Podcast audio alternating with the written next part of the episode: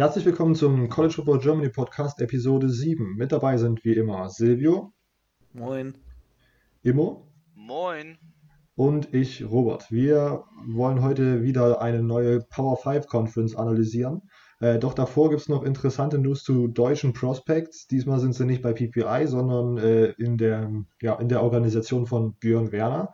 Äh, Silvio hat da mehr Informationen rausgelesen. Äh, hau raus, Silvio. Ja, Imo und ich, wir haben ja schon in der letzten Folge ähm, über Tobias Braun kurz geredet, äh, dass er mittlerweile ziemlich viele Angebote erhalten hat und ähm, da sind jetzt noch zwei ziemlich große dazugekommen und zwar ähm, Texas Tech und Iowa State. Ähm, beides Big 12 Angebote und sehr bekannte und große Universitäten. Also ähm, auf jeden Fall sehr positiv für ihn. Und dann noch einen anderen äh, deutschen Spieler, bei dem ist das Recruiting auch ziemlich ausgebrochen diese Woche dann noch. Ähm, der hat dann fünf Angebote an einem Tag erhalten. Und zwar Kilian Zierer, der spielt an einem kalifornischen JUCO und der hat ziemlich große Angebote auch erhalten, zum Beispiel LSU, äh, Florida State und dann waren es noch Utah, Washington State und UCLA. Also alles riesige Schulen, ähm, sehr bekannte Schulen, die eigentlich immer oben, oben mitspielen, so Top 25 sogar. Von daher auf jeden Fall was Gutes, wenn ja so die deutschen Spieler, die bald in, ja, die halt College Football spielen wollen. Ja, auf jeden Fall. Das ja. kann man auf jeden Fall nur so sagen. Immo, willst du noch was hinzufügen, oder? Ähm, ist einfach beeindruckend, ne? Also. Ja. Gut. Genau, äh, wir äh, halten euch auf jeden Fall, äh, also wir bringen euch die neuesten Updates, sollte es dazu wieder welche geben, zu insgesamt deutschen Prospects, zu europäischen Prospects. Wir haben ja sozusagen eine hervorragende Premium-Informationsquelle, die da ganz nah dran ist. Ähm, genau, jetzt fangen wir einfach an mit der ACC-Analyse. Die ACC besteht aus 14 Teams, unterteilt in die Coastal und die Atlantic äh, Division. Ähm, wie immer haben wir es so gemacht, dass ich die 14 Teams äh, einfach äh, wahllos aufgeschrieben habe und denen eine random Nummer zwischen 1 und 14 zugelost habe. Äh, und ich würde sagen, Immo darf heute anfangen und darf sich eine Nummer zwischen 1 und 14 auswählen. Ähm, ja, dann beginne ich mal mit der Nummer 1. Mit der Nummer 1. Wir sind yeah. beim NC State Wolfpack. Äh, sie sind äh, Dritter in der Atlantic Division geworden mit einem Conference Record von 5-3 und einem Overall Record von 9-4. Schieß los. Ja, NC State, ähm, vielleicht kennt es der ein oder andere in Deutschland vor allem als, als Heimat von einem äh, guten, guten deutschen, äh, bekannten Ex-NFL-Spieler, dem Markus Kuhn. Ähm, mhm. Der hat früher beim NC, bei NC State gespielt. Ähm, mich verbindet es vor allem immer damit, dass einer meiner Nachbarn, mit dem ich auch zusammen Football damals angefangen habe, ein großer Fan davon ist, bedingt durch seinen Austausch in den USA. Äh, dementsprechend verfolge ich immer ein bisschen die Saison sogar von, von North Carolina State. Ähm, ja, dritter Platz in der ACC, an sich nicht schlecht, auch, ähm, auch für ein College, das ja meistens nicht so als äh, riesig relevant betrachtet wird. Ähm, trotz allem haben sie, verfolgt man es, trotz allem haben sie gut die Saison abgeschnitten. Ähm, insgesamt Overall Record von 9-4 in der Conference 5-3. Das reicht natürlich natürlich nicht äh, für den ACC-Titel, aber das reicht natürlich trotzdem, um ein Heads-up zu kriegen. Auf jeden Fall starke Saison. Ja, wie ging's los? Das Ganze, James Madison, eine kleinere FCS-Universität, aber auch nicht ohne. Ähm, die waren Nummer 2 in der FCS, also gesetzt davor, und äh, haben ja auch schon einmal die Championship gewonnen. Ähm, ja, James Madison Dukes gegen NC State Wolfpack. Ähm, das war ein klares Ding fürs Wolfpack. 24-13. Äh, muss man nicht viel zu sagen, war ein starkes Spiel. Also äh, guter Saisoneinstieg. Machbares Ding. FCS muss man ja immer gewinnen, sage ich, wenn man FBS ist. Ähm, dementsprechend ging es gut. Ja, dann kam ein kleineres Non-Power 5 College, Georgia State. Ähm, die sind eher dafür bekannt, dass sie jetzt ein nagelneues Stadion haben, in dem sie ein Baseballstadion umfunktioniert, haben zu einem echt schick aussehenden Stadion in Atlanta. Äh, man kämpft natürlich trotzdem immer um die Zuschauer mit den größeren Teams im Umfeld in Georgia. Ja, ähm, die haben 41-7 verloren, die Panthers. Äh, nicht so schön. Dann kam, kam die Marshall University. Also man merkt schon, es ging bisher gut los. Ähm, Marshall hat man zuvor bisher immer jedes Spiel gewonnen. Äh, davor, das letzte Spiel, hat man übrigens äh, 37 zu 20 gewonnen. Und dieses Spiel, das dritte Spiel in der Saison für die NC State Wolfpack in West Virginia bei der Marshall University, haben sie auch wieder 37 zu 20 gewonnen. Also ähm, schöner wünscht man es sich doch eigentlich gar nicht. Ein Gegner, den man kennt und dann auch immer schön gegen den Gegner gewinnt. Also äh, das war ganz gut. Ja, dann ähm, kam aber Virginia. Die dachten sich natürlich, okay, in West Virginia verliert ihr, aber gegen Virginia verliert ihr äh, äh, also, äh, sorry, nochmal noch, neu. Also ja, die haben sich vielleicht gedacht, okay, in West Virginia gewinnt ihr, aber ähm, gegen Virginia, das andere Virginia, verliert ihr. Ähm, denn NC State hat seine erste Saisonniederlage sich gegen die Cavaliers geholt? Äh, vielleicht? Nein, eigentlich nicht. Ähm, also auch, ähm, auch gegen die hat man gewonnen. Also es ging, es ging echt gut los für die, fürs Wolfpack. Also man ist wirklich in North Carolina State sind super in die Saison gestartet. 35-21 Sieg gegen Virginia, gegen die zukünftige Universität von zwei unserer deutschen Nachwuchstalente. Ja, und äh, dementsprechend schaffte man es dann auf Rang 23 in der Tabelle overall. Äh, durfte dann gegen Boston College ran, durfte sich wieder einen Sieg holen, 28-23. Aber, aber, man spielt ja nicht in der ACC umsonst, ähm, wenn es dort nicht auch Clemson geben würde. Und äh, wir wissen ja alle, wie die Saison ausgegangen ist. Es, es gibt ja immer ein Team mit äh, mehr Titelambitionen als die anderen. Und dann kann es schon mal passieren, dass man verliert. Und als man dann auf die Clemson Tigers traf, ja, ähm, letztes Jahr hat man gewonnen, äh, hat man verloren. Und dieses Jahr, also diese Saison, die war, also 2018, 2017 hat man verloren und 2018 haben sie wieder verloren. 41-7. Also äh, bis dato die auch, auch an dieser Stelle Nummer, auf Nummer 16 gerankten Wolfpack Boys, ähm, für die ging es dann doch nicht so. Also es hat sich gezeigt, dass anscheinend im Tierreich Tiger stärker ist als ein Wolf. Ähm, 41-7 gegen Clemson verloren. Äh, wie macht man das wett? Vielleicht indem man gegen Syracuse gewinnt. Äh, ab nach New York, ab in die Nähe von New York City, ab nach Syracuse, New York, in den Carrier Dome. Aber was passiert? Man verliert gegen ein Team, das nach einer Frucht benannt ist. Syracuse Orange. Ähm, 51-41. Äh, ja, das war natürlich das erstmal ein Ding, das man äh, schlucken muss. Dementsprechend äh, zweite Niederlage.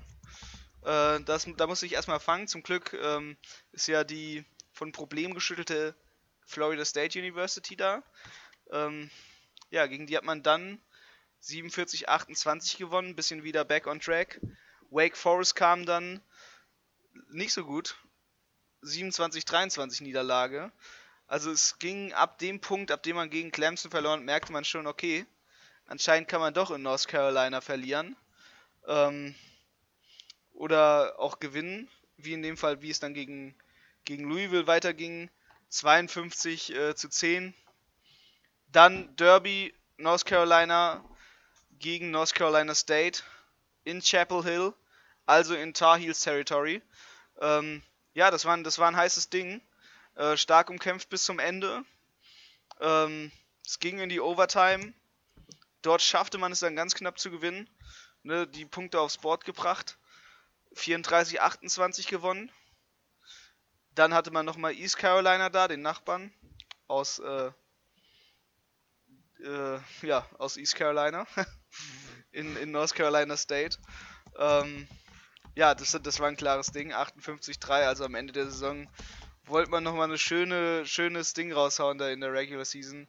Ähm, denn das Bowl-Game ging nicht so schön aus. Da hat man dann nochmal 52-13 gegen Texas AM verloren. Ähm, dementsprechend sehr starker Saisonstart, aber ähm, ziemlich stark abgeflacht danach. Ähm, ja, eine Saison quasi mit einem hohen Auf und dann nur noch Up and Downs. Also man hat es irgendwie schön durch die Saison geschaukelt. Äh, sehr erstaunlich auch, dass man quasi der Co-Defense Coordinator in der ersten Season, also die teilen sich ja den Defense Coordinator Spot dort in, in North Carolina, in, in Rayleigh, wo die Universität angebracht ist. Ähm, ja, die Recruiting Class mittelmäßig, wie, wie man es halt kennt. Ähm, sehr gespannt, was halt nächste Saison da so kommt. Also, es kann, ich, ich glaube ja persönlich, dass es wieder genau dasselbe wird, wie es schon, wie es schon zuvor war. Also, dass man wieder in so eine ja, 9-4-Situation da reinschlittert. Mhm. Okay. Äh, Silvio, denkst du auch, dass das äh, so ähnlich zu bewerten ist? Also, dass das eine gute Saison war dieses Jahr und dass das wahrscheinlich auch nächstes Jahr, also dieses Jahr dann so sein wird? Ja, also ich finde äh, 9-4 ist auf jeden Fall eine gute Saison. Ich meine, 9-3 Regular Season. Die Niederlage gegen Syracuse muss nicht sein, aber vor allem, wenn man jetzt daran denkt, wo Syracuse am Anfang von der äh, Saison gesehen wurde, die haben dann ja alle überrascht, aber dazu kommen wir ja noch. Ähm, ja, eigentlich durch und durch eine gute Saison, würde ich behaupten. Nächste Saison wird meiner Meinung nach komplett anders, weil äh, Offensive Coordinator wird ähm, Head Coach bei ähm, Appalachian State. Äh, Ryan Finlay, der Quarterback, äh, weg. Garrett Bradbury, der Top Center, weg. Äh, die verlieren also richtig viele Leute. Von daher denke ich, dass es da ein bisschen runtergehen wird. Okay.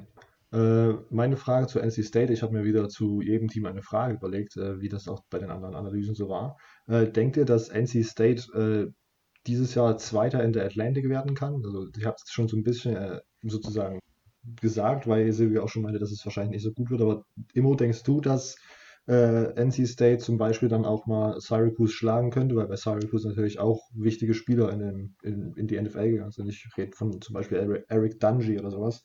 Äh, denkst du, dass da die Möglichkeit besteht, dass die äh, als Zweiter in der Atlantic am Ende stehen könnten? Ja, auf jeden Fall. Also es war, es war ja ein knappes Spiel. Ähm, aufgrund dessen alleine ja schon. Ähm, ja, ich glaube, also dass ja alleine dadurch, dass sie 9-4 mit einem Record gehen, hat man eine gute Chance, die Nummer 2 zu werden. Ähm, auch die anderen Teams können quasi stolpern. Mhm.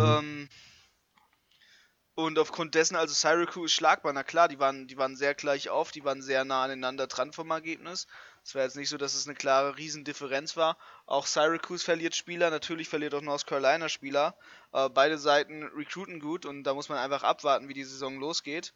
Und äh, je nachdem wird es dann auch für die beiden Teams so gehen, dass man, dass man äh, stark startet. Und ich glaube sogar, äh, dass 2019, dass äh, also ähm, North Carolina State sogar den Heimvorteil hat. Also ich glaube, die spielen in Rayleigh. Mhm. Und äh, das darf man auch nicht vergessen. Ne? Also du hast die eigenen Fans im Rücken. Und wenn du dann so ein Spiel unbedingt gewinnen willst, dann kannst du es auch gewinnen.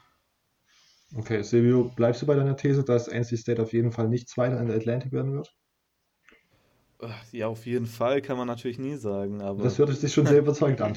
ja, also, also ich glaube nicht, dass sie Zweiter werden. Okay. Ähm, dafür sehe ich andere Teams weiter vorne, aber ich will jetzt nichts vor, vorwegnehmen. okay. Gut, dann sind wir mit NC State durch. Silvio, du bist gleich dran und kannst äh, Zahlen wählen zwischen 2 und 13. Äh, 2 und 14. Äh, dann nehme ich die 6. Die 6. Wir sind bei den Miami Hurricanes. Sie sind äh, mit Dritter in der Coastal gewesen, 4-4 Conference, Re Conference Record und einen 7-6 Overall Record. Ja, die Miami Hurricanes, so meiner Meinung nach eins der enttäuschendsten Teams letztes Jahr.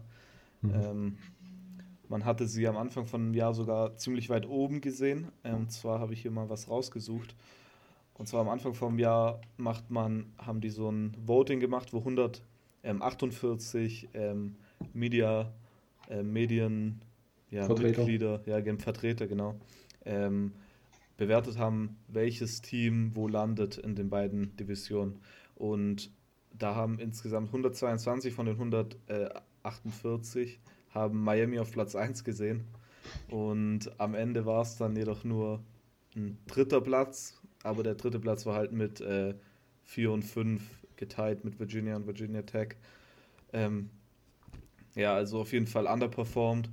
Ähm, Head Coach Mark Rick ist ja nachher auch ähm, zurückgetreten äh, zu dem Dilemma, äh, nicht Dilemma, mit zu diesem ganzen Aufruhr kommen wir gleich noch. Ähm, ja, schauen wir mal den, äh, an, wie sie letztes Jahr gespielt haben.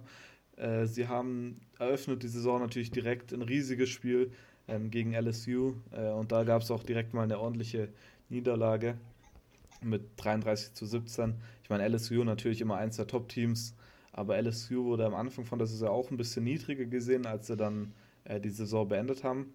Sie haben die Saison als Nummer 25 Team begonnen. Am Ende waren sie dann ja, glaube ich, sogar fünf oder so. Fünf oder ja, irgendwie so. Top, Top 10 auf jeden Fall.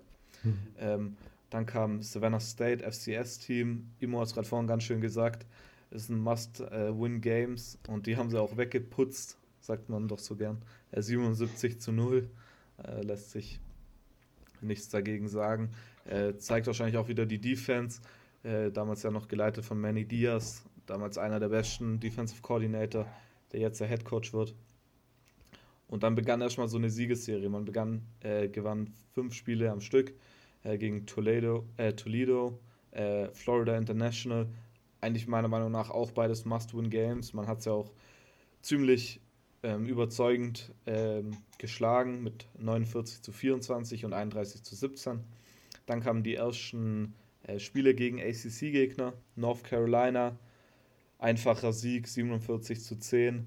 Äh, Florida State dann ziemlich knappes Spiel. Ähm, war auch ein, ja, so ein Matchup, das man äh, zwischen zwei vermeintlichen Top-Teams in der ACC, ähm, in diesem Voting, das, von dem ich gerade vorhin geredet habe, war Florida State auf Platz 2 in der Atlantic. Von daher eigentlich ein Top-Spiel.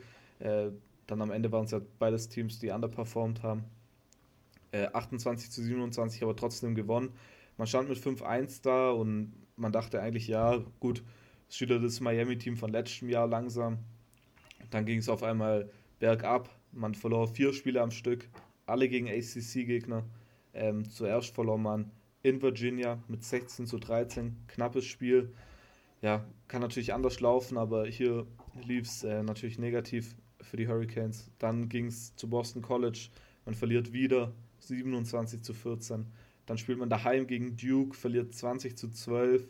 Ähm, Duke, die Basketballschule schlechthin. Es war natürlich dann so ein Tiefpunkt. Und als man dann noch äh, bei Georgia Tech verloren hat, ist der, der absolute Tiefpunkt erreicht gewesen. Man konnte dann zum Glück ähm, wieder ein bisschen was Positives holen, indem man äh, gegen Virginia Tech gewonnen hat, ziemlich deutlich, sogar mit 38 zu 14. Und am Ende konnte man dann sogar noch äh, Pittsburgh ähm, besiegen mit 24 zu 3.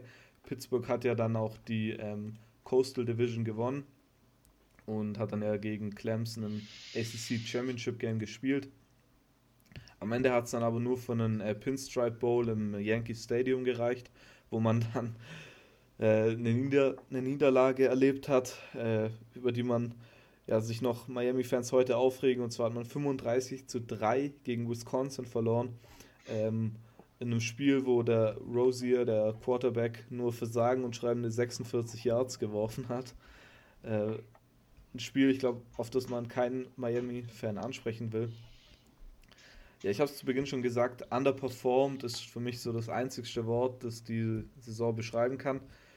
Bin gespannt, wie die nächste Saison laufen wird. Ähm, es gab ja dieses große Galama rund um den Head Coach. Ähm, Mark Riggs ist zurückgetreten. Manny Diaz ist dann nach ein paar Tagen äh, von, als Temple Head Coach wieder zurückgekehrt und hat dann eigentlich einen sehr guten Coaching-Staff aufgebaut mit Dan Enos als ähm, Offensive Coordinator und Blake Baker als Defensive Coordinator.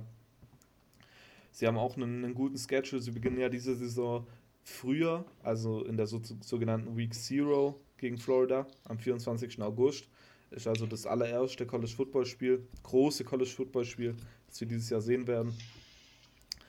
Ja, sie haben äh, ein paar schwierige Spiele dabei wieder dieses Jahr. Äh, zum Beispiel in, bei Florida State ähm, und natürlich gegen Florida. Ich, also ich glaube, dass es besser laufen wird als letztes Jahr, was aber eigentlich auch nicht schwierig sein sollte, weil letztes Jahr war halt doch wirklich ähm, ja, ich, mir fällt nichts anderes ein, als äh, dass es einfach eine sehr enttäuschende Saison war. Und ich glaube aber, dass es nur bergauf gehen kann. Vor allem, wenn Tate Martell der Quarterback endlich wird, von dem viele äh, glauben, dass das sein kann, dann sehe ich Positives für Miami. Immo, siehst du das ähnlich wie Silvio? Diese Saison eher enttäuschend, äh, kommende Saison viel Potenzial, was umgesetzt werden könnte? Ja, na klar. Ähm, Also ich glaube vor allem deswegen, weil halt, weil halt Manny Diaz da versucht echt die, die Kultur da zu ändern. Mhm. Ähm, der will da einen riesen Hype auslösen, der will das richtig, also der, der hat, der macht, der bringt ja schon echt ein paar verrückte Aktionen aktuell. Und äh, ich glaube schon, dass er die mitreißen kann und ähm, ich, ich gehe schon davon aus, dass er aufgrund dessen echt, echt da wirklich was, was machen können und ähm, da bin ich sehr gespannt. Ja. Okay. Alles klar, also ich sehe es ganz ähnlich, diese Offseason von Miami ja wahrscheinlich eine mit der äh, interessantesten in der ganzen Offseason, mit der äh, mit dem Transfer von Tate Martell und diesem ganzen äh, Head Coach Debakel Situation und sich dann doch am Ende ja, scheinbar noch gerettet, äh, finde ich sehr interessant, hat viel Potenzial, äh, interessant zu werden diese Saison. Äh, daraufhin zieht auch meine Frage ab, äh, kann Miami in dieser ersten Saison schon eine Top 10 Platzierung äh, am Ende erreichen? Silvio, denkst du, das ist möglich? Top 10 ja, das ist schon, schon ein ziemlich hohes Ziel, muss ich sagen. Äh, boah, ich, ich würde eher Nein sagen. Ähm, okay. Es könnte natürlich gut möglich sein, wenn sie zum Beispiel, äh, was dir jetzt natürlich nicht gefallen wird, Robert, wenn sie das erste Spiel gewinnen. Ja, das, ja leider, äh, das passiert ja leider nicht. wenn, sie, wenn sie das Spiel gegen Florida gewinnen, äh, dann setzen, setzen sie da schon mal so einen guten Ton für mich. Mhm. Ähm, und dann könnte es gut sein, weil ja, also dieses Jahr der Schedule sieht besser aus als letztes Jahr, obwohl ein paar schwierige Spiele natürlich dabei sind. Ähm, von daher mit dem Hype, äh, das ist ja ab und zu so, dass das dann im Ranking sich auch noch widerspiegelt. Von daher für mich gut möglich. Äh, aber ich würde eher dagegen tippen. Okay. Äh, Emo, denkst du auch eher, eher nicht oder siehst du es anders? Top 10 am Ende der Saison? Äh, ich sehe sie eher so Platz 11. okay. Ich, ich, ähm, glaube nicht, dass es jetzt unbedingt äh, das Ganze wird.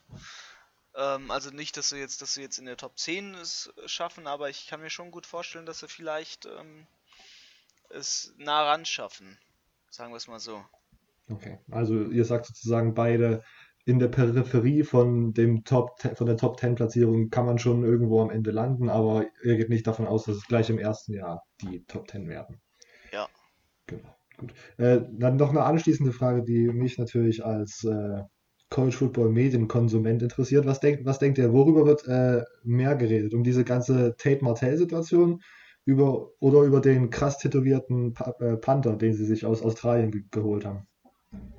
Ähm, ich glaube, es ist der australische Panther, also weil das oh. meiste, was ich, was ich mitbekommen habe, äh, in Sachen Miami in letzter Zeit, in Sachen Recruits und in Sachen Spielern, so was diese bekommen, äh, ist der Panther. Natürlich, ich folge auch seinem, seinem australischen Punting-Coach bei Twitter.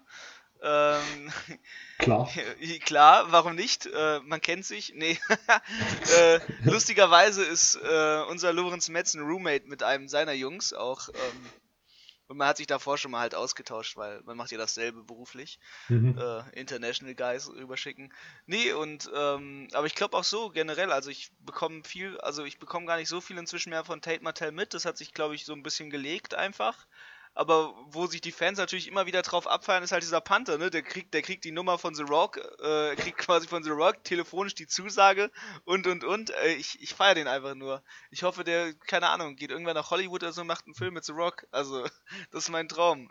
Ob der NFL geht, ist mir egal, aber ich würde gern mehr von dem sehen. Ich finde den echt lustig. Okay, äh, Silvio, was denkst du? Äh, Tate Martell oder der Panther? Ah, Imo hat da schon, schon ein paar gute Argumente gebracht. ich sehe ich seh dem Panther auch schon die Fotos bei College Game Day äh, abgebildet. Sehr ähm. gut. ich hoffe, also der wird Team-Captain und geht zum Cointoss und dann Sean Oakman. Also wir warten schon auf den Kinofilm mit dem australischen Panther von Miami und äh, ja. Dwayne The Rock Johnson. Das ist eigentlich im Grunde nur noch eine Frage der Zeit, bis, bis das passiert. Ähm, in der Zeit kann Immo mir schon eine Nummer sagen zwischen äh, 2 und 5 oder 7 bis 14. Äh, ich nehme Nummer 2. Nummer 2. Wir sind bei der Georgia Tech, den Georgia, Te Georgia oh. Tech Yellow Jackets. Äh, Zweiter im Coastal geworden, äh, mit einem 5-3 Conference, Rec Conference Record und einem Overall Record von 7-6. Ja, äh, Coastal Tech, wer kennt sie nicht? Ähm, also wer kennt sie nicht für ihre tolle Offense-Formation, die man äh, über die letzten elf Jahre hinweg sich äh, beglücken konnte. ähm, ja, Georgia Tech. Ähm, man ist irgendwann so in die Relevanzlosigkeit geschlittert, äh, wenn man immer den Fans zugehört hat.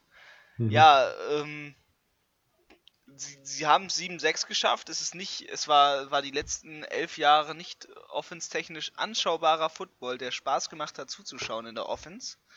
Äh, immer wieder saubere Dinger in der Defense, aber auch immer wieder äh, echt langweilige Dinger in der Offense. Also diese Triple Option Teile und alles damit keine die hatten ja die hatten ja keinen Titan jetzt also dieses diese in der Season 2018 hatte Georgia Tech keinen einzigen Titan auf ihrem Roster, aber dafür elf Running Backs unterteilt nochmal in H-Back und Halfback und Fullback und sonst was.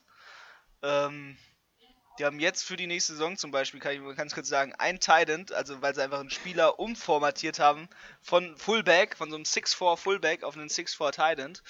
Ähm, ja, äh, trotz allem ganz gut in die Saison gestartet. Ähm, und man, man kann das Muster erkennen, also ich, äh, Spoilerwarnung, ähm, für alle, die sich jetzt noch meine Auflistung angucken wollen, der Headcoach ist weg. Äh, der ist jetzt nächste Saison nicht mehr da.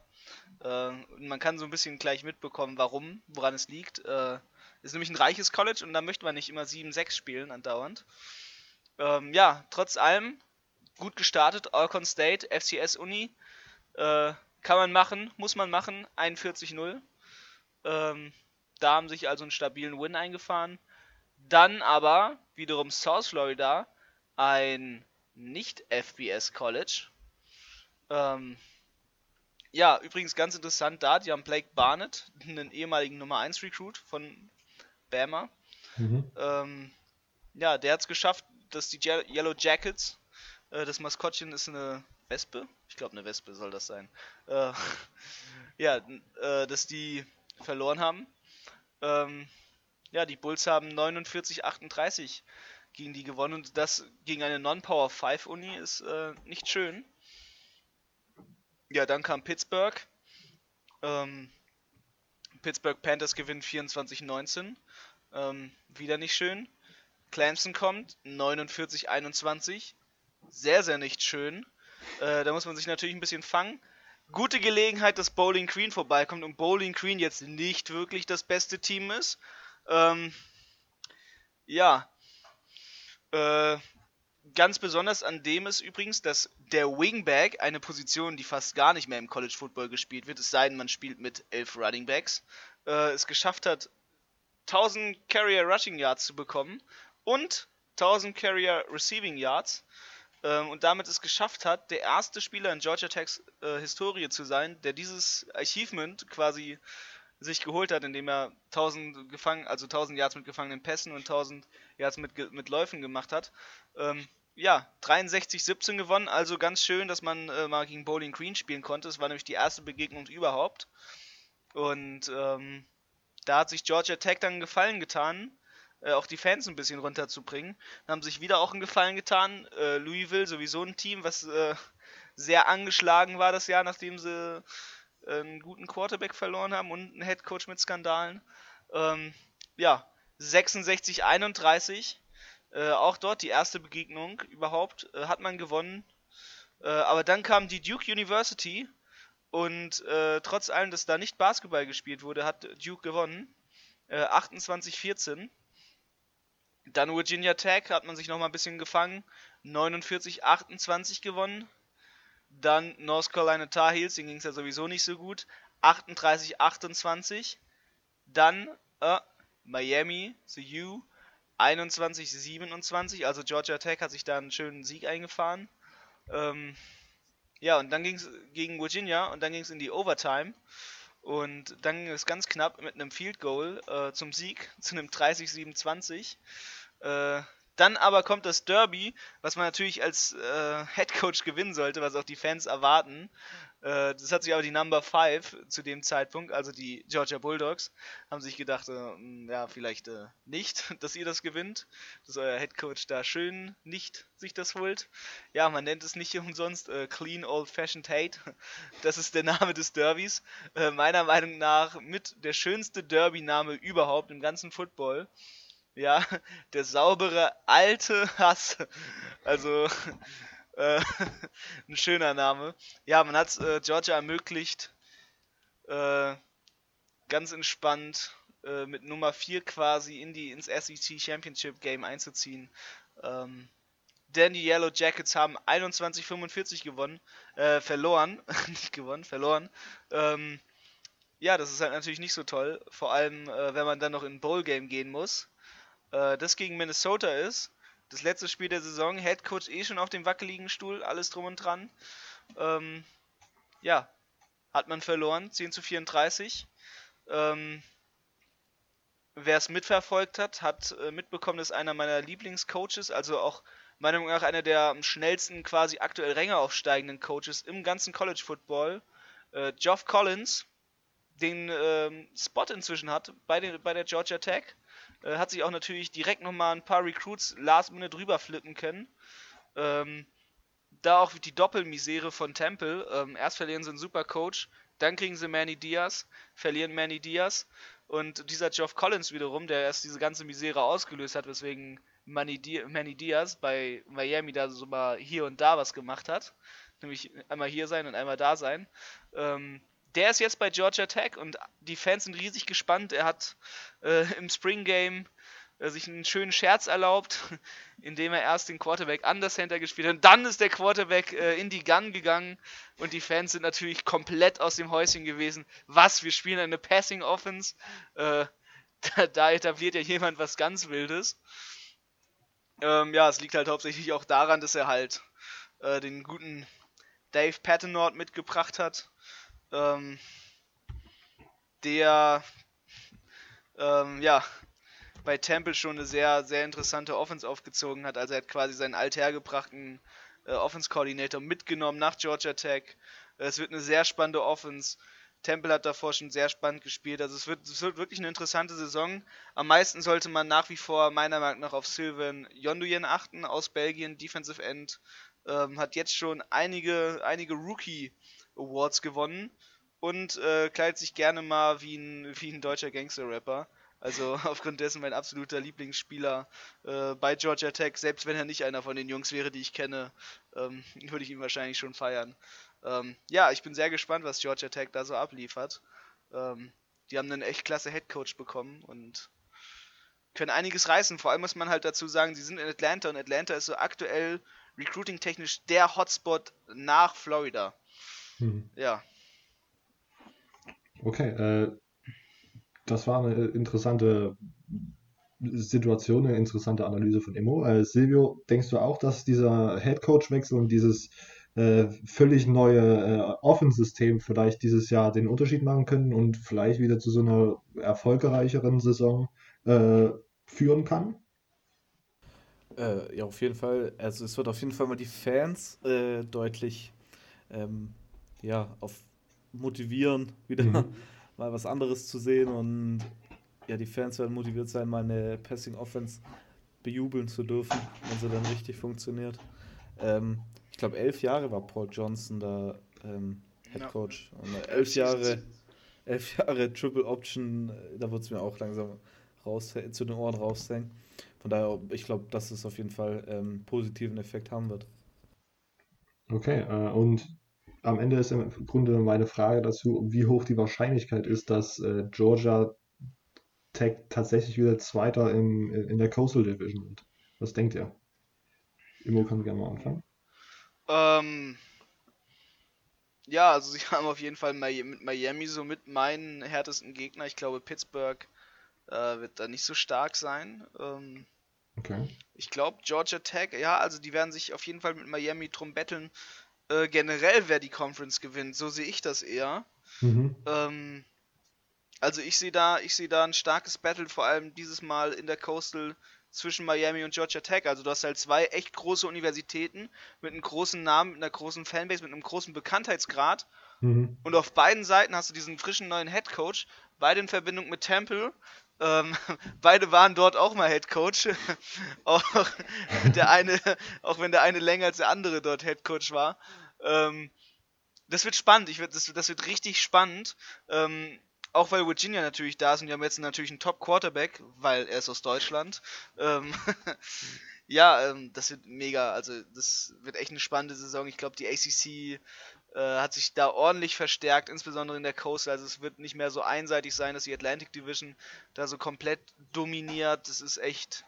Also, es freut mich richtig. Ich bin richtig gespannt und ich sag halt, das wird so ein, so ein Battle zwischen Georgia Tech und Miami, wer am Ende da auf der 2 und wer auf der 1 ist. Das kann man so gar nicht sagen. Jetzt. Okay. Alles klar. Silvio, siehst du das auch so, dass äh, Georgia Tech auf jeden Fall die Möglichkeit hat, dort ganz oben mitzuspielen? Also die Chance haben sie, aber ich glaube, dass es äh, im nächsten Jahr zu viele so Stolpersteine gibt. Also man beginnt die Saison erstmal gegen Clemson, da ja, normalerweise soll es da erstmal eine, eine dicke Klatsche geben. Ähm, man spielt dann in Miami. Äh, Miami, wir haben ja schon drüber geredet, komplett neues Team. Äh, gegen Temple, auch ein interessantes Spiel natürlich, äh, direkt gegen das alte Team. Äh, daheim gegen Georgia ist natürlich ein Vorteil, aber es wird, wenn man es jetzt mal äh, realistisch betrachtet, vermutlich eine, Nieder eine Niederlage werden. Äh, und sonst auch haben sie einfach die, nächstes Jahr einen ziemlich schwierigen Schedule, meiner Meinung nach. Ähm, und deshalb denke ich nicht, dass es für einen zweiten Platz reichen wird. Okay, sehr gut. Das, ja, das, das Ergebnis werden wir dann erst äh, in der Saison sehen. Ähm, so, Silvio darf wieder äh, die Zahl wählen. Wir haben äh, 3 bis 5 und 7 bis 14. Äh, dann nehme ich die 7. Die 7. Wir sind bei den Louisville Cardinals. Siebter in der Atlantic äh, mit einem 0-8 Conference Record und einem 2-10er Overall Record. Hau ja. Die, die Louisville Cardinals sind eigentlich ziemlich schnell abgeschlossen, meiner Meinung nach, weil es war einfach unterirdisch. Äh, man hat gemerkt, wie zu was einem großen Anteil ähm, Lamar Jackson dieses Team getragen hat, auf mhm. seinen eigenen Schultern. Ähm, ja, am Ende steht ein 2 zu 10 äh, Rekord da, 0-8 in der ACC. Äh, pff, ich, da positiven Sachen da rauszufinden, ist ziemlich schwierig. Ähm, die haben die Saison direkt haben auch gegen Bama begonnen. Am Anfang von, vom Jahr weiß ich noch, da haben sogar manche Leute haben, äh, Louisville da gepickt als Upset. Ähm, ja, da war natürlich dann am Ende eine deutliche 51 zu 14 Niederlage. Äh, dann geht man ähm, nach Hause, spielt gegen Indiana State, FCS-Team, Must-Win-Game, gewinnt es auch 31 zu 7. Dann gegen Western Kentucky, kein FCS-Team, äh, gewinnt knapp nur äh, 20 zu 17. Und dann kommen halt nur noch Niederlagen und da sind ein paar richtig üble Sachen dabei. Äh, also wenn man hier mal so runter guckt, da sind ähm, viel, warte mal, drei Spiele sind, ähm, bei denen man unter 50 Punkten kassiert hat. Äh, das waren dann am Anfang gleich hier gegen Virginia hat man 27 zu 3 verloren, dann gegen Florida State 28 zu 24 und dann kommen die dicken Dinger. Georgia Tech 66 zu 31. Dann gegen Boston College wieder ein bisschen äh, ja, knapper, 38 zu 20, aber das ist halt auch nicht mehr wirklich knapp.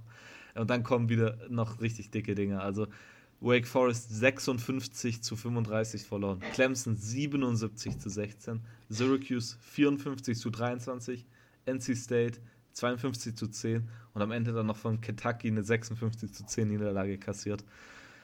Ja, ähm, natürlich muss man auch sagen, äh, von diesen Gegnern waren vier Stück gerankt und dann auch am Ende Clemson natürlich. Äh, sie haben gegen das Nummer 1 Team damals gespielt, gegen Alabama und dann noch gegen das Nummer 2 Team, gegen Clemson. Äh, Syracuse war damals Nummer 13 und Kentucky Nummer 15, aber das waren halt trotzdem, das sind halt Scores, die sind absurd, dass man da so hoch verliert, vor allem nachdem man zwei so starke Jahre unter Lamar Jackson hatte. Und es fängt halt alles an mit der Offense, die war halt gar nichts. Der Top Running Back war ein Quarterback und zwar der Backup Quarterback. Malik Cunningham, der hat 497 Rushing Yards. Äh, der beste Running Back war Hassan Hall mit 303 Rushing Yards. Da kann man natürlich nichts holen. Der beste äh, Quarterback war Jabon Pass. Äh, der, der Name sollte natürlich für einen Quarterback passen. Pass. hat, knapp zwei, ja. hat, hat knapp 2000 Passing Yards gehabt, aber halt eine Touchdown zu Interception Ratio von 8 zu 12. Äh, O-Line war nichts, war der insgesamt 30 Mal gesackt. Ähm, ja, also ich, ich weiß nicht wirklich, was man dazu sagen soll. Das war, war mehr wie unterirdisch. Ähm, Defense war nicht gut. Man hat am Ende insgesamt äh, sechs Interceptions nur gehabt. Ähm, und von diesen sechs Inter Interceptions gehen äh, einer der Interception-Leader, äh, Seiji Avery, der ist ein Linebacker, der, der zwei Interceptions als einzigster äh, geht, glaube ich, weg. Ähm, via Transfer, wenn ich mich richtig erinnere. Äh, ja, und ich weiß, weiß es halt nicht. Äh, das Team sieht ziemlich hilflos aus. Ähm, sie haben dann ja auch ihren Head Coach Bobby Petrino entlassen, was viele schon lange ähm, vorhergesagt haben. Ähm, Bobby, Petrino, äh, Bobby, Petrino war ja schon überall Head Coach. Ähm, schon mal davor in Louisville bei den Falcons ähm, in der NFL, Arkansas, äh, Western Kentucky. Und man hat dann als Head Coach geholt äh, Scott Satterfield von Appalachian State, was aber nicht die Nummer 1 Wahl war, weil, weil, weil man wollte eigentlich ähm, Jeff Brom von Purdue haben, der ja mal ein Star Quarterback für Louisville war. Hat man aber nicht bekommen und musste sich dann sozusagen mit Scott Satterfield äh, zufrieden geben. Und ich sehe nichts wirklich, was äh, positiv ähm, ja, positive, eine positive Veränderung fürs nächste Jahr.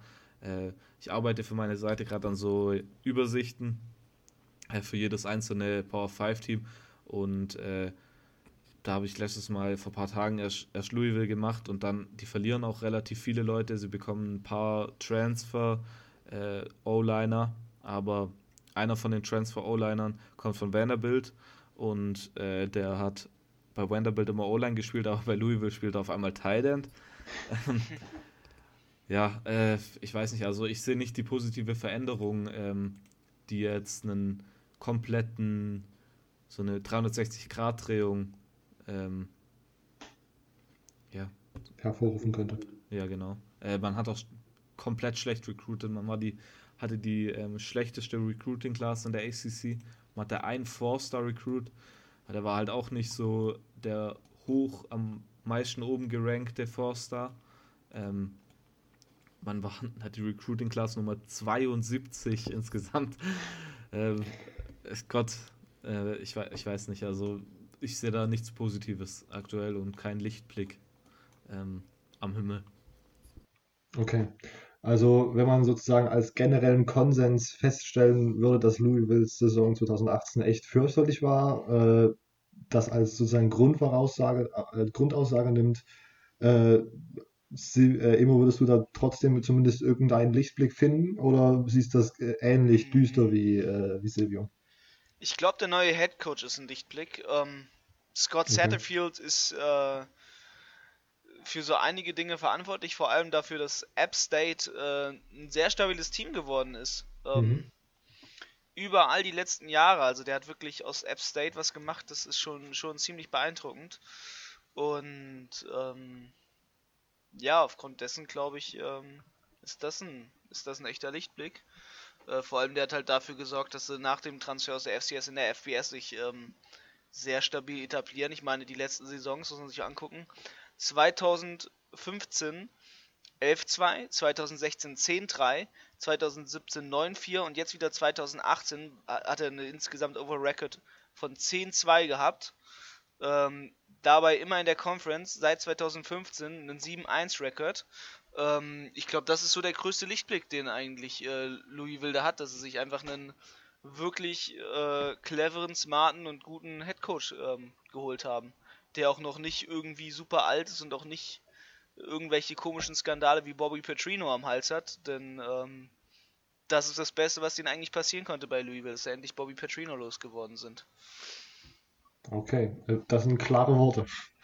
Ja. Ähm, meine Frage zu Louisville ist eigentlich, wann ist man wieder auf dem äh, Lamar Jackson-Niveau? Und um genau zu sein, das waren 8-5 und 9-4 Seasons, die Lamar Jackson sozusagen abgeliefert hat. Denkt ihr, also genau, versucht einfach mal zu, äh, zu, zu schätzen, wie lange man braucht. Silvio, Bis man einen neuen, achso. ja. Keine Ahnung, äh, kann ich nicht sagen. Ich meine, kommt ja auch darauf an, wie sie jetzt in den nächsten Jahren recruiten werden. Von daher ja. kann, kann man das nicht, nicht so, äh, so einfach sagen. Ich würde so sagen, fünf Jahre ungefähr. Okay. Einfach mal als White Guess. Äh, Imo, was, was denkst du? Ähm, ich glaube, bis sie einen neuen Lamar Jackson finden. Also, oh. dann sind sie auf einem Lamar Jackson. Ja, der Quarterback macht das Ding halt und ähm, der hat bei Louisville damals echt einen Hype ausgelöst. Und davor, also ich meine ganz ehrlich, wer davor hat sich für Louisville interessiert? Ja. Und ähm, das wird es halt sein. Die, die müssen einen Spieler finden, irgendeinen Recruit, den keiner so richtig auf dem Schirm hat und der dann richtig Feuer da macht. Und okay. aufgrund dessen sage ich, bis sie den nächsten Lamar Jackson finden. Alles klar. Also sehr recruiting-abhängig dort, wie man ja, wieder aus Fall. diesem Slump rauskommt. Auf jeden Fall. Okay. Äh, Louisville ist abgehakt. Das ist, könnte schon mal allgemeiner Grund zur Freude sein. Ähm, Emo ist wieder dran. Wir haben noch die Zahlen 3 bis 5 und 8 bis 14. Ähm, dann nehme ich mal die 3. Die 3. Wir sind bei den ja. Duke Blue Devils. Sechster in der Coastal, 3-5 Conference Record und einen 8-5 Overall Record. Ja, ähm, vor allem bekannt für Basketball, Duke University. Ähm, ja, alle, die Basketball gucken, kennen sie. Äh, alle, die Football gucken, ja, auch Duke hat ein Football-Team. Ähm, sogar ein halbwegs solides Team. Ähm, die haben jetzt zwar in ihrer Conference nicht so gut gespielt, aber ansonsten haben sie gegen andere Teams ganz gut gespielt. Ähm, aufgrund dessen ganz schön, ne? Also, ähm, auch im Football halbwegs gut recruited. Äh, das tun sie ja vor allem sonst eigentlich im Basketball. Ähm also da muss man vielleicht noch ein bisschen lernen, weil im Basketball staubt das Team natürlich immer die Nummer 1 Recruits ab. Äh aber ähm, ja, was hat man geschafft? Ähm, etwas, das wenn man die Saison gesehen hat, äh, äh, viele, viele interessieren könnten. Ähm, nämlich, äh, ja, wer hat den, also alle, die den Draft natürlich verfolgt haben, die wissen, was, wo, wo ähm, erstaunlicherweise der Quarterback von der Duke hingegangen ist. Ähm, ja, aufgrund dessen 8-5, äh, 8-5 Record Season, ja, ähm, Daniel Jones, jetzt bei den, bei den Giants, ähm, war diese Saison der Quarterback von der Duke. Ähm, ja, aber wie ging die Saison? Ähm, Angefangen hat das Ganze mit einem Spiel gegen Army. Ähm, ja, 34-14 gewonnen. Äh, also einmal gegen das College der US-Armee quasi. Ähm, ja, dann außerhalb der Conference ging es weiter gegen Northwestern 21-7. Dann gegen Baylor 40-27. Ähm, da durfte Daniel Jones dann auch mal zeigen, so was er spielerisch kann. Ähm, ja, dann kam kam natürlich nochmal das Easy FCS Game. Äh, das Spiel, was man natürlich nicht verlieren darf, wie ich immer sage. Ähm, gegen North Carolina Central, gegen die NCCU. Ähm, ja, da hat man sich gedacht, äh, CU nächstes Mal vielleicht nicht. Äh, gibt erstmal ein 55-13. Ähm, ja, damit hat man natürlich einen starken, starken Saisonstart, ne? wenn man äh, die vier Spiele, die ersten vier Spiele der Saison klar gewinnt. Ähm, das ist auch nicht verwunderlich, wenn man dann ähm, im Overall Ranking auf Platz 22 gesetzt wird. Äh, das ist aber verwunderlich, wenn man dann doch verliert, nämlich gegen Virginia Tech. 31-14 haben sie verloren. Ähm, zum Glück haben sie danach gegen Georgia Tech gewonnen. Äh, 28-14, aber äh, in der Conference läuft es nicht so, wie es äh, außerhalb der Conference anscheinend gelaufen ist. Ähm, dann kamen nämlich die Virginia Cavaliers und dann hat die Duke University 28-14 verloren. Ähm, dann kam auch noch Pittsburgh ähm, und man verliert 5, äh, ja doch 45 zu 54. Ähm, und dann kommen die Miami Hurricanes und äh, dort gewinnt man dann zum Glück wieder 2012. Aber so alles in der ACC äh, nicht so, ähm, wie es sein soll.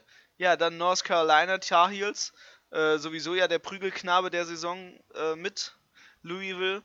Und ähm, da holt man sich dann nochmal ein 42-35 raus. Ähm, also man merkt schon immer wieder auch hohe Scores, die die Blue Devils bringen können. Äh, also auch immer wieder Daniel Jones, der hohe Scores bringen könnte. Ob das die Giants-Fans erleichtert, wahrscheinlich nicht so. Ähm, ja, denn dann kommt auch noch Carmen Clemson äh, mit zum Schluss der Saison. Ähm, zu dem Zeitpunkt die Nummer 2 im Overall Ranking und man hat 35-28 verloren, also gar nicht so knapp. Vor allem im letzten Quarter hat man eine starke Aufholjagd geholt. Da hat man dann nochmal 22 Punkte draufgelegt, aber es bringt dir natürlich keinen Sieg, wenn du im letzten Quarter erst anfängst, Football zu spielen. Ähm, ja, dann zum letzten Regular Game der Season, äh, Wake Forest. Das war nochmal eine echt, echt harte Niederlage für die Duke. Ähm, ziemlich, ziemlich bitter und äh, beeindruckend stark von Wake Forest. 59-7. Äh, das nenne ich mal eine Klatsche. Ähm, da denkt man sich immer, schade, dass es keine Mercy Roll im Football gibt. Ja, ähm, Wake Forest hat da echt Duke fertig gemacht. Äh, so sind sie dann auch ins Bowl-Game gegangen, das erste Mal überhaupt auf Temple getroffen. Temple zu dem Zeitpunkt schon in einer Scheißsituation Headcoach-mäßig. Ähm, ja, und dann konnten sie nochmal gewinnen. Also nochmal zufriedenstellend die Saison abschließen quasi. Die Blue Devils. Ähm, 56, 27 dort das Spiel gewonnen. Ja, jetzt ist der Quarterback weg. Äh, ziemlich hoch getraftet. Zum Glück behält man den Head Coach, geht in die zwölfte Saison. Recruiting technisch natürlich äh, hat man da nicht dem Basketball nacheifern können. Äh, eher viele Three, ja, Three Stars aufgepickt und aufgesammelt. Ähm, es wird wieder interessant. Alles klar. Äh, Silvio, wie äh, würdest du die Saison der Duke Blue Devils bewerten?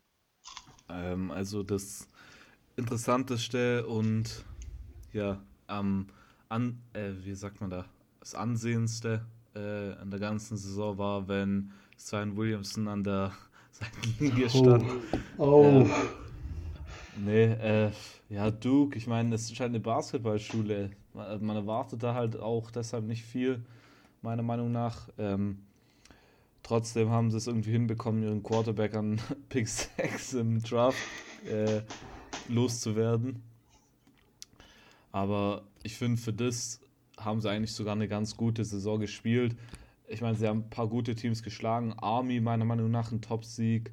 Northwestern waren sie auch ein Underdog sogar. Ähm, Miami, ich fand, sie haben Spiele gewonnen, die, wo ich gedacht hätte, dass sie nicht gewinnen werden. Aber sie haben auch Spiele verloren, wo ich dachte, dass sie gewinnen werden. Aber alles in allem würde ich sagen, sogar gar nicht so eine schlechte Saison für eine Basketballschule. Alles klar. Ähm, meine Frage zu Duke wäre, wird man 2019 ein besseres Conference Standing haben? Weil am Ende fand ich jetzt Duke nicht wirklich schlecht äh, im, im, Gesamtbild von der Saison, das ich mir sozusagen gezeichnet habe durch die Spiele, die ich geschaut habe. Aber wenn man nochmal guckt, sie haben nur drei, einen Conference Record von 3-5, also nur drei Spiele gewonnen und fünf verloren. Äh, denkt ihr, das wird besser diese Saison oder seht ihr da mit dem Abgang von dem ja anscheinend äh, zweitbesten Quarterback im College Football letzte Saison, zumindest die, die Draft eligible waren. Äh, seht ihr, dass das schlechter wird? Was denkt ihr? Ähm, naja, der Quarterback hat zuvor auch nicht dafür gesorgt, dass wir in der Conference jetzt gewinnen konnten. Äh, War. Dem, dementsprechend sehe ich das nicht so kritisch. Ähm, ich glaube, da kann Duke mehr rausholen. Vielleicht wird es ja ein 4-4. Nee, aber ich glaube, also, die haben ein starkes Team eigentlich an sich. Ähm, da geht auf jeden Fall mehr. Und ähm, Duke ist nicht nur eine Basketball-Union. Sie haben es immer wieder in den letzten Jahren nochmal bewiesen. Und deswegen, das kann noch was werden. Also, so, okay. die, Saison, die Saison hat genug Spiele. Also, ja. ja. Silvio, wie siehst du das? Denkst du, dass man da in der Conference am Ende vielleicht besser abschneiden könnte? Äh, ja, also du hast das eigentlich ganz gut gesagt. Ähm, ich, ich, kann da eigentlich nichts mehr dazu sagen. Äh, sie haben eigentlich letztes Jahr ziemlich gut gespielt, aber in der Conference, die Spieler haben halt irgendwie nicht gelaufen. Das ist halt irgendwie nicht gelaufen. Ich glaube, äh, das können sie auf jeden Fall besser machen und ich glaube, das werden sie auch besser machen. Alles klar. Gut, äh, Silvio, du bist gleich wieder dran. Wir haben die Zahlen 4, 5 und 8 bis 14. Äh, dann nehme ich die 8. Die 8. Wir sind bei den North Carolina Tar Heels. Das freut mich gerade, dass du die gewählt hast. Ähm, wir sind siebter, sie waren siebter im Coastal und mit einem Rekord von 1,7 und einem Overall-Rekord von 2,9. Warum freut dich das jetzt, dass ich die genommen habe?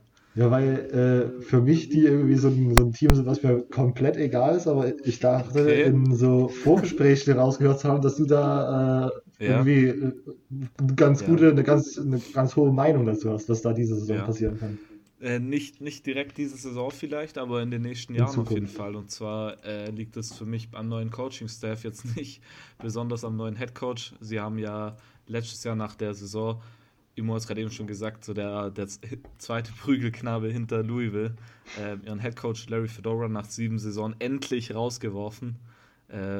Hat sich angebahnt eine lange Zeit und jetzt haben sie endlich den Mut genommen und haben rausgeworfen. Man hat dann äh, geholt Mac Brown.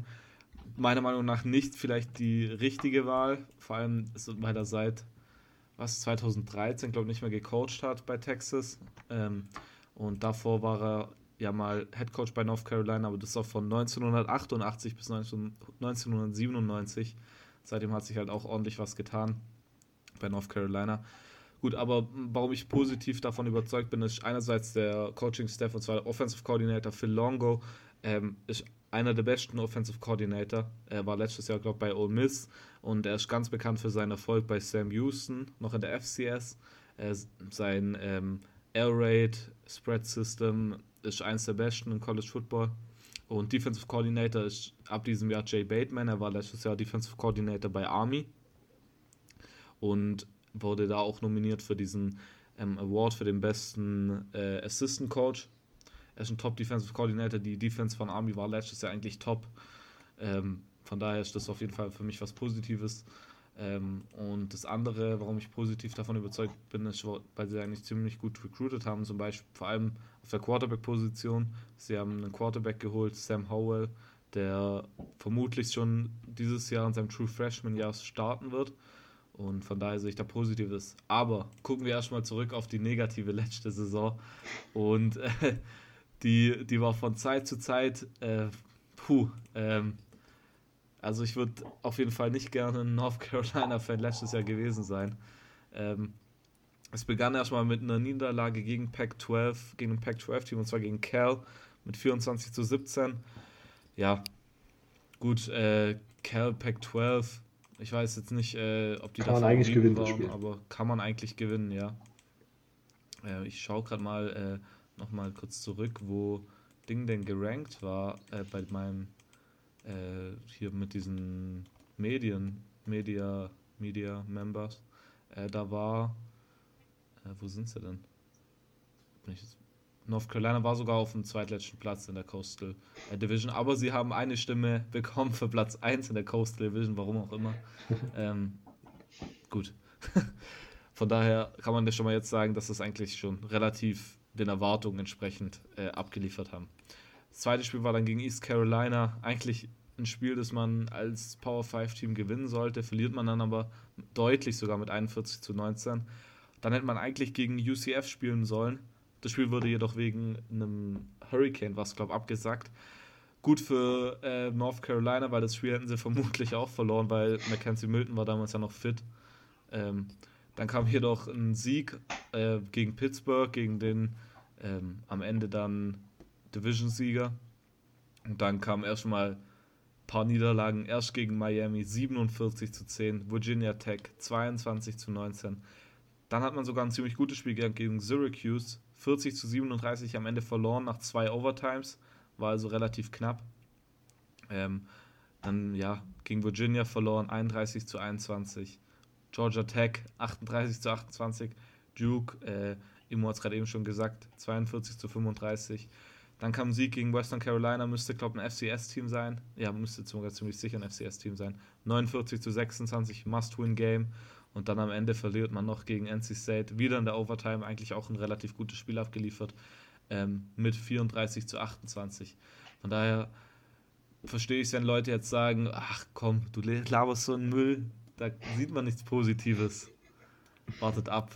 Äh, ich glaube, äh, äh, nicht NC State, ähm, North Carolina, da entwickelt sich langsam was. Äh, und ich finde, äh, dass es von Coaches auf jeden Fall ausgeht und wenn die das so umsetzen, wie ich es mir erhoffe, dann äh, ja, sehe ich Positives in den nächsten Jahren. Vielleicht nicht nächstes Jahr direkt, ähm, aber ja, so in der nahen Zukunft, so zwei, drei Jahre, könnten sie in der Coastal äh, Division vorne mitspielen. Okay, äh, Immo, würdest du dieser These zustimmen, dass das da alles äh, in, in Bahnen läuft, die Richtung äh, Coastal Favorit, Richtung Coastal Favorit laufen? Naja, die Fans sagen zumindest, äh, Mac ist back, ne? also Mac Brown, der ehemalige Head Coach in den 90s, äh, ist ja zurück. Ähm, ja, kann ich mir gut vorstellen, dass da was kommt. Also North Carolina darf man nicht unterschätzen und ähm, die können da bestimmt was machen.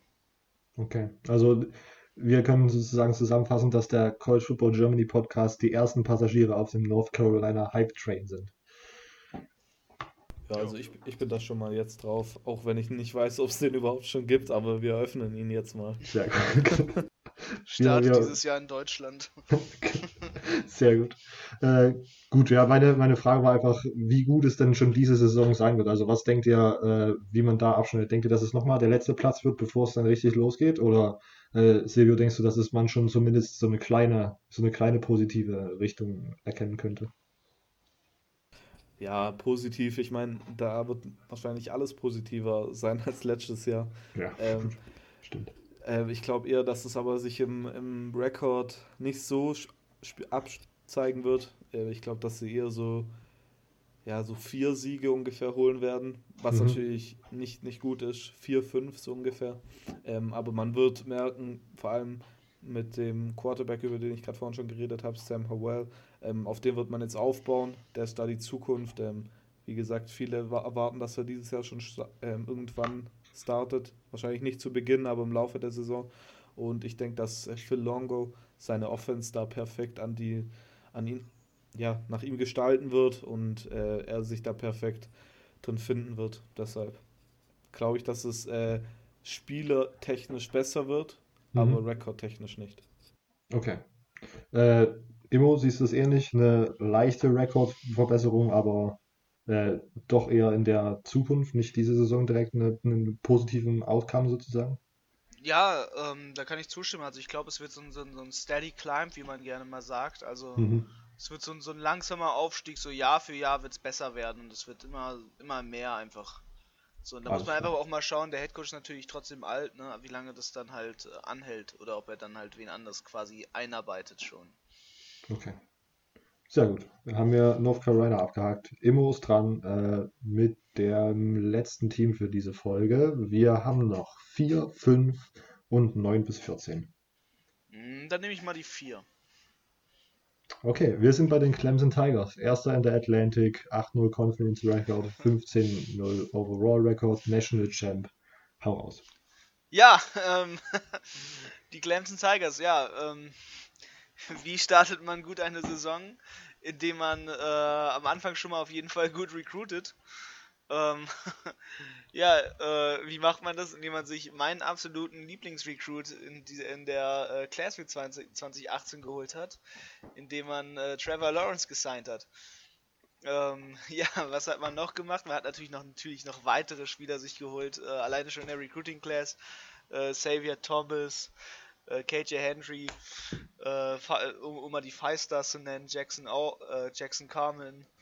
Ähm, ja, wozu führt das natürlich, ähm, wenn man vor allem sich, sich den Top Quarterback, also meiner Meinung nach auch ganz klar der Number One Recruit äh, in der Class äh, war, auch wenn das jetzt natürlich manche Leute äh, von bestimmten Scouting-Seiten anders gesehen haben äh, und die Rankings eingeteilt haben. Für mich ganz klar die Number One, nach wie vor riesen Trevor Lawrence-Fan.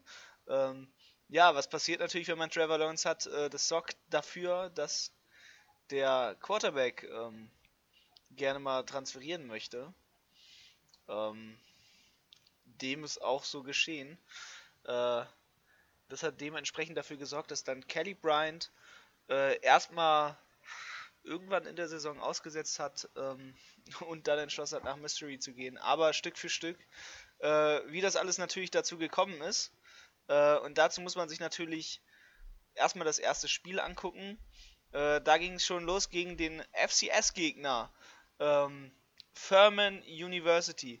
Und wie ich auch schon vorhin die mehrmals gesagt habe, FCS, das muss eigentlich gewinnen. Das hat die ACC sich sehr gut zu Herzen genommen, denn äh, Clemson hat es sich zu Herzen genommen und hat auf jeden Fall mal gegen Furman schon ausgepackt.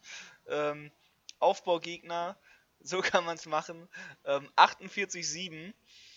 Ja, ähm, äh, wie ging es los? Klares Quarterback-Battle zwischen Kelly Bryan und Trevor Lawrence.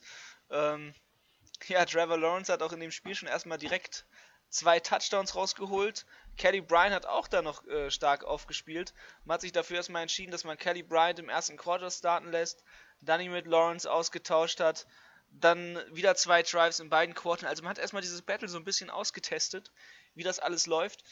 Mm. Dann kam als nächstes direkt mal ein starker Gegner, ähm, und zwar Texas AM.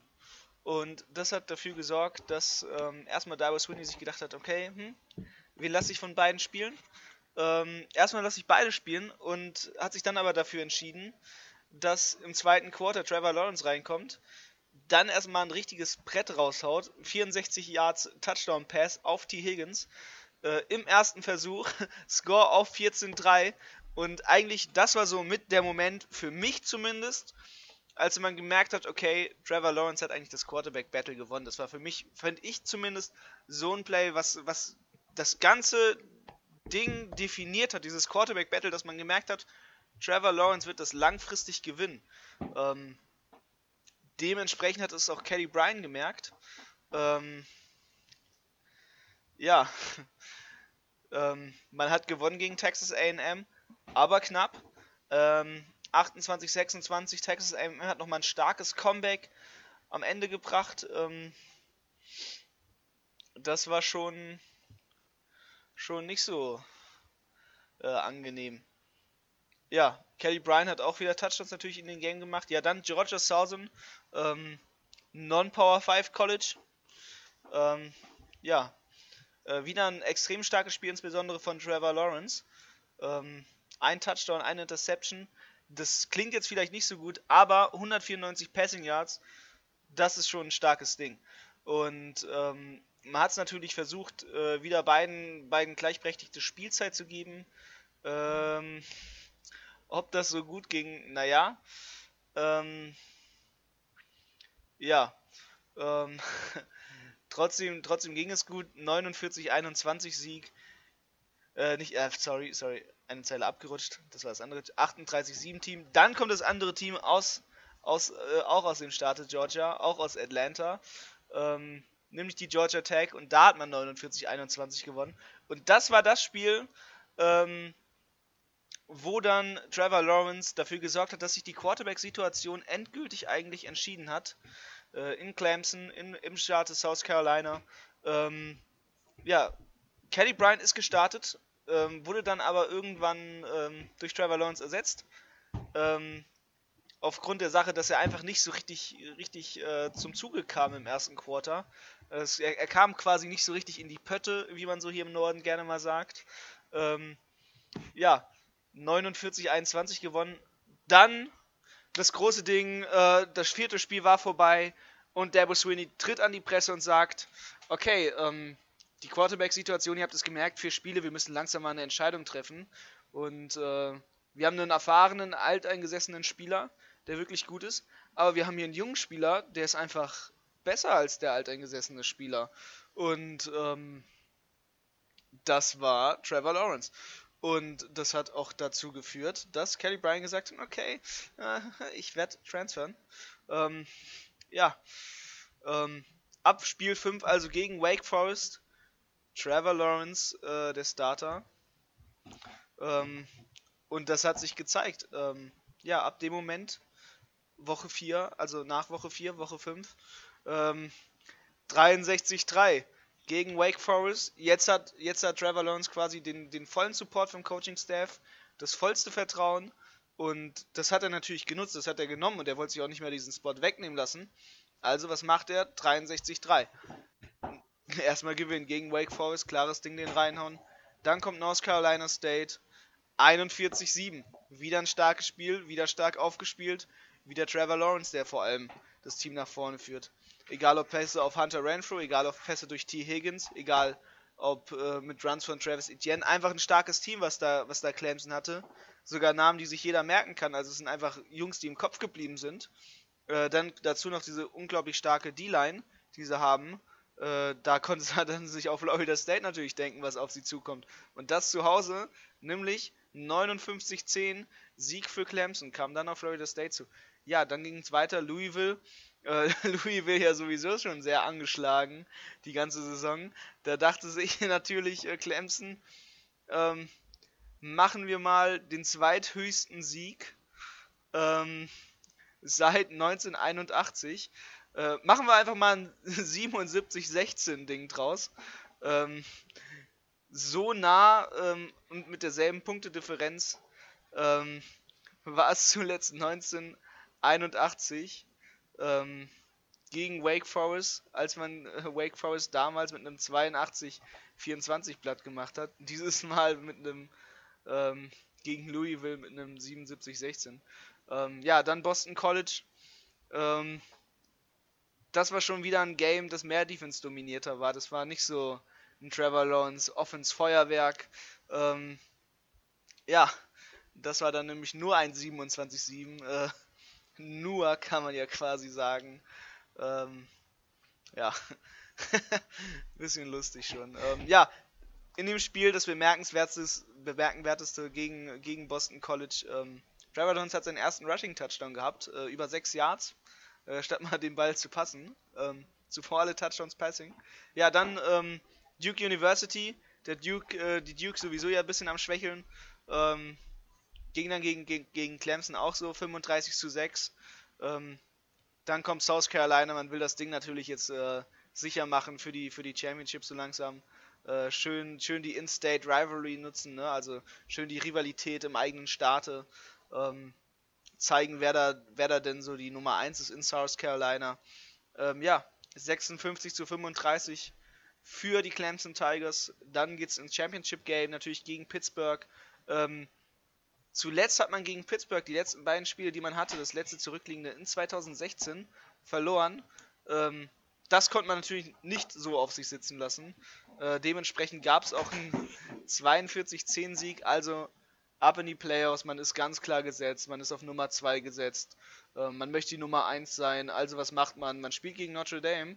Ähm, und Dame, das war ein Spiel, also echt schön. Ähm, Clemson seine ganze Klasse gezeigt, wirklich. Und ähm, 30-3 rausgeholt. Also wirklich ein wunderschönes Playoff-Spiel. Es geht also in die Playoffs.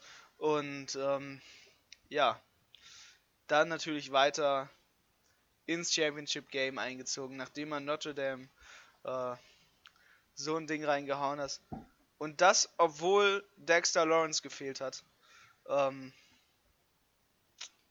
also, ja, krass ähm, in der Sache. Ähm, ja, also Dexter Lawrence wurde halt vor dem Spiel, muss man sagen, äh, gegen Notre Dame wegen, ähm, wegen einem Test auf, also wegen einem positiven Test auf verbotene Substanzen, ähm, musste er das Spiel aussetzen, ähm, während er quasi auf die Ergebnisse gewartet hat. Genauso wie Zach Geller und wie Braden Calloway, wo wir uns schon gedacht haben, okay, ähm, wie kann das denn passieren, wie kann das denn werden? Ähm, das wird echt, echt äh, quasi schwer das zu ersetzen. Ähm, War es dann aber nicht, weil man hat ja bei Clemson nicht nur einen guten D-Liner, man hat ja auch mehrere gute D-Liner. Und in dem Fall war es dann Austin Bryant, der quasi seinen Step-Up gemacht hat und äh, sich auch den MVP des Spiels geholt hat. Und halt aufgrund dessen natürlich sehr gut Dexter Lawrence ersetzt hat. Und wenn man das alles schafft, zieht man natürlich ins Championship Game ein. Und ähm, ich glaube, alle, die, die, die zuhören, wissen, ähm, wie das Spiel ausgegangen ist. Denn warum guckt man denn College Football, wenn nicht auch fürs Championship Game? Aufgrund dessen mache ich es da mal ganz kurz. Äh, wir haben es ja ausführlich schon besprochen gehabt. Müsst ihr ein bisschen andere Folgen ein bisschen zurückschalten an der Stelle. Ne? Wenn, ihr, wenn ihr neu dabei seid, hört euch auch gerne mal die anderen an. Ähm, ja, ähm, 44-16 gewonnen. Was war da denn los? Ähm, da war ein starkes Ding auf Clemson-Seite los. Erst im letzten Quarter haben beide so richtig angefangen, Defense zu spielen. Ähm, ja, ey, mega starkes Spiel. Ähm, wirklich mega, mega starkes Spiel. Insbesondere auch durch die starke Leistung der, der Defense äh, von Clemson wieder.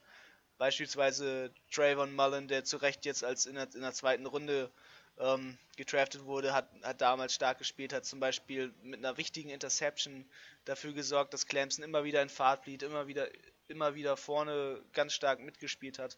Und halt ähm, grund, grundsätzlich hat am Ende die Offense auch dafür gesorgt, ähm, dass, dass man halt äh, gewonnen hat, weil halt Clemson das Team war, was in der zweiten Halbzeit auch noch punkten konnte. Ähm, das war nämlich bei Bamberg am Ende gar nicht mehr so. Also die Defense ähm, hat vor allem die Championship geholt. Und das, obwohl man nach wie vor auf, auf Dexter Lawrence äh, verzichten musste. Ähm, mit all solchen Sachen. Also wirklich stark von Clemson. Ähm, ja, Championship geholt. 44-16 und jetzt ähm, geht es natürlich in die Saison 2019 hoffentlich genauso gut. Ähm, weil mit das, was natürlich halt an Recruiting Classes alles jetzt schon da ist, ist es beeindruckend und ähm, das, was man jetzt schon für 2020 hat, ist auch schon enorm beeindruckend. Also es ist wirklich ein richtig starkes Ding, was da, was da Clemson macht und man kann echt riesig gespannt sein, was 2019 da für eine Saison auf einen zukommt. Ja, dem kann ich mich nur anschließen. Äh, Silvio, willst du noch irgendwas ergänzen oder denkst du, dass äh, Ibo das schon ganz gut gemacht hat?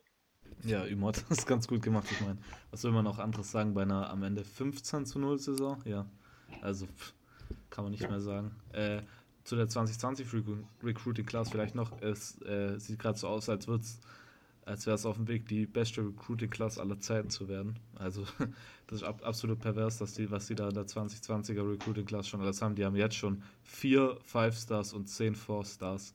Und es sind ja noch fünf beziehungsweise sieben Monate bis zum ähm, Signing Day. Ähm, das wäre das Einzige, was ich noch zu, zum hinzufügen hätte. Alles klar.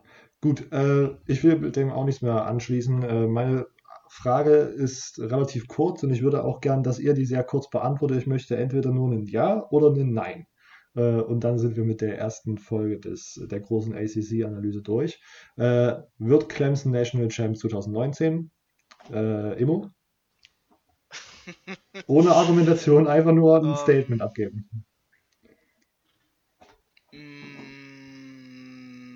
Nein. Nein, alles klar. Äh, Silvio, Clemson National Champ 2019-20? Ja. Silvio sagt ja. Für, für den Rekord, ich sage auch ja. Wir werden sehen, wie es ausgeht. Ähm, wie gesagt, das ist jetzt die, der erste Teil der großen ACC-Analyse. Wir hören uns nächste Woche Montag wieder. Äh, folgt uns gerne auf Instagram, das ist jetzt unser Hauptkommunikationskanal. Ähm, wir wenn ihr auf unserem Instagram-Kanal seid, könnt ihr uns auch die, die persönlichen Accounts von uns dreien nochmal sehen. Das ist alles dort verlinkt. Alle Informa wichtigen Informationen sind dort zu finden. Wir versuchen gerade da auch so ein bisschen äh, Instagram-Exclusive Content zu posten. Äh, möglichst regelmäßig. Äh, genau, folgt uns da. Das wird äh, der wichtigste Kanal für den Podcast. Ähm, wir hören uns nächste Woche. Lasst uns gerne auch Feedback da. Da wäre uns noch die E-Mail collegefootballger.web.de zu nennen. Ähm, bis nächste Woche. Ciao.